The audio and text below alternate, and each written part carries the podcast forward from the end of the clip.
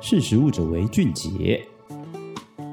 Hello，各位听众，大家好，欢迎收听《识时务者为俊杰》，我是艾伦。你常常会有一种，就是水果买回来放不久后就腐败，然后不得已只好丢掉，然后就感到很困扰嘛。其实为了改善这个水果容易腐烂的这个问题，会导致浪费嘛。那美国植物科学公司 J.R. Simplot 宣布将开始种植这个基因编辑的草莓，也许就可以颠覆你对于草莓容易腐败的这个印象哦。相信大家都有这个经验，就是可能买了草莓回来，然后因为草莓就是一个很脆弱的水果嘛，然后其实有时候如果忘记吃还是什么的，就它就烂掉了，然后只好把它丢掉，怎么可能拿来吃？是如果今天草连草莓这样子的水果都可以来抗这个腐败的话，那是不是其他水果就更厉害了？据这个美国农业部的数据啊，二零二零年美国农场生产的草莓总值有二十二亿美元。然而就是因为这个草莓容易变质腐败的这个特性，消费者丢弃了大约百分之三十五的草莓。对此，刚刚提到的这个美国植物科学公司，它就在这个二零二一年十月二十八日宣布来种植这个基因编辑草莓，希望透过这个基因编辑草莓来减少浪费。那什么是这个基因编辑呢？基因编辑其实跟基因改造不太一样哦。基因编辑它是不带有其他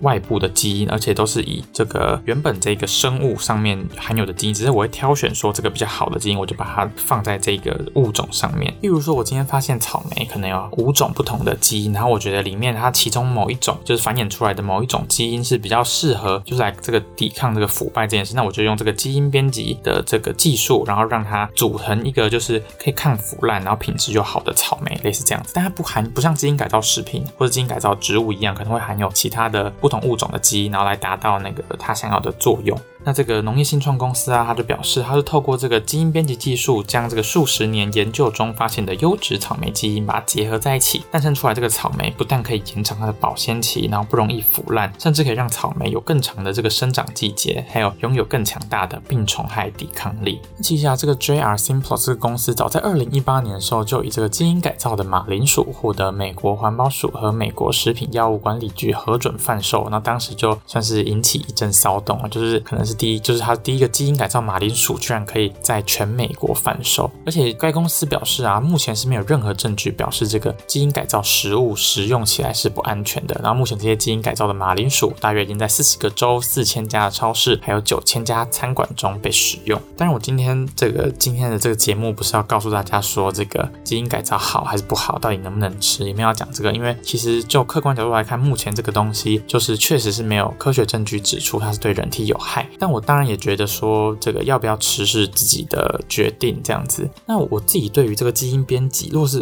嗯、呃，应该是摒除这个基因改造，说基因编辑，我就觉得我自己是蛮有兴趣的哦。因为可能基因改造时我还是会有点疑虑。那基因编辑的话，就像我刚刚说的，它是不含有其他不同的物种的基因，就是讲我像我今天说的这个基因编辑草莓，它就是真的完全里面的基因都是草莓。只是他会挑选草莓里面比较好，就是应该说对我们来说比较好，或者是算是优点的这个基因，然后把它组合在一起，然后来做到这个非常可以说是完美的草莓。而且我也觉得啊，如果说这样子的草莓真的可以解决这个像像这个草莓浪费的问题，那我觉得那对于整个世界来说也是一个很大的益处嘛。那如果是你呢？如果今天有这个基因编辑草莓，就是又甜然后又好吃，然后可能又可以放比较久，又不容易腐败，又不容易烂掉，也不会有。病虫害的这样子的草莓，你会不会愿意尝试呢？最后来跟大家补充一下，目前这个基因编辑的这个现况，目前所许多人都对于这个基因改造食品的接受度都还不高。但相反呢，如果是这个不含有外部基因的基因编辑产物，却在全球越来越受欢迎哦。除了在这个美国被大量采用之外，连原本受限于欧盟法规的英国，也在脱欧后积极的去发展。但当然，这个呃要不要去吃，或是觉得这个怎么样，当然就是每个人自己的意见这样子。那谢谢你收听。今天的识食物者为俊杰，我们今天就讨论到这边。我是艾伦，我们下次见，拜拜。